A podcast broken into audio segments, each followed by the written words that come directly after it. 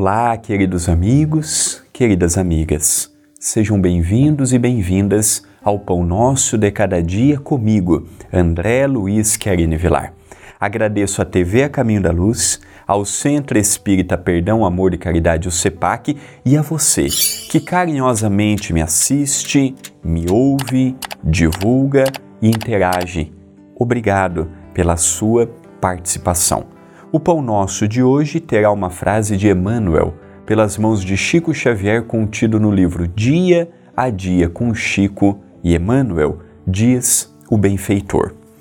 Não ouvides o silêncio para a calúnia, a bondade para com todos, a gentileza incessante, a frase amiga que reconforta, a roupa que se faz inútil para o corpo, suscetível de ser aproveitada pelo irmão mais necessitado, o pão dividido, a prece em comum, a conversação edificante, o gesto espontâneo da solidariedade.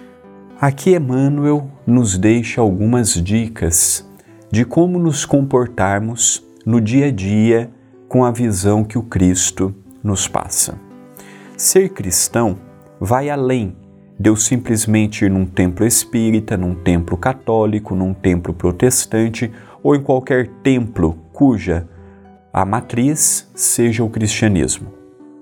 Ser cristão não é simplesmente numa conversa ou numa rede social ou em qualquer lugar eu denominar eu sou de tal religião.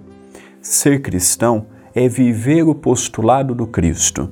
Alguns conseguirão com mais facilidades, alguns terão mais preparo do que outros, como há aqueles candidatos que é o meu caso, em que ainda o orgulho, a vaidade, o egoísmo ainda atrapalha muito os passos que eu dou. Quando eu imagino que eu dei um passo para frente, determinadas ações minhas representam dez passos para trás. É essa nossa conta atual. É um para frente, nove para trás. Amanhã serão dois para frente e oito para trás, até o dia que conseguirmos andar apenas para frente, até o dia que conseguimos com que todas as nossas ações sejam exclusivamente voltadas para o amor do próximo. Isso é um motivo de desânimo? Não, é um motivo de encorajamento.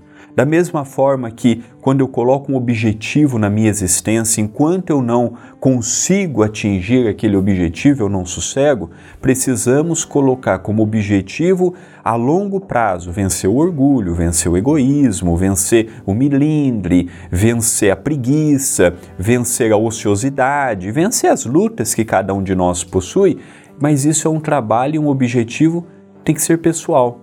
Eu não posso criar objetivo para o próximo. Eu não posso criar objetivo para você que me acompanha diariamente. Eu preciso criar objetivos para mim. Eu conheço, ou eu deveria me conhecer. A partir do momento que eu me conheço, eu vou trazer essa frase de Emmanuel: ajudar um, um, uma pessoa que precisa passar de um lado para o outro da rua, ajudar uma pessoa que esteja passando por uma enfermidade, levar uma palavra a um depressivo, levar um abraço a um desalentado, levar uma orientação a um perdido. Coisas que não envolvem o dinheiro.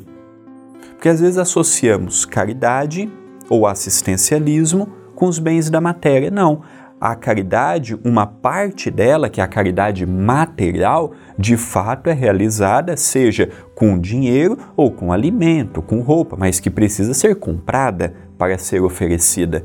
Mas existem muitas outras formas de caridade, são essas que Emmanuel traz para a nossa imaginação no dia de hoje, convidando-nos a meditarmos um pouco em torno do papel que está em nossas mãos, o papel de um cristão, o papel de um seguidor verdadeiro do Cristo e não apenas aquele, olha, eu sou cristão, mas na hora do testemunho, o testemunho passa muito longe do que o Cristo nos ensinou, passa muito longe do que temos aprendido com o Evangelho de Jesus. É um passo de cada vez. Haverá vezes que não daremos passo algum, mas o começo é lento, o começo é tímido, mas tem que ser contínuo.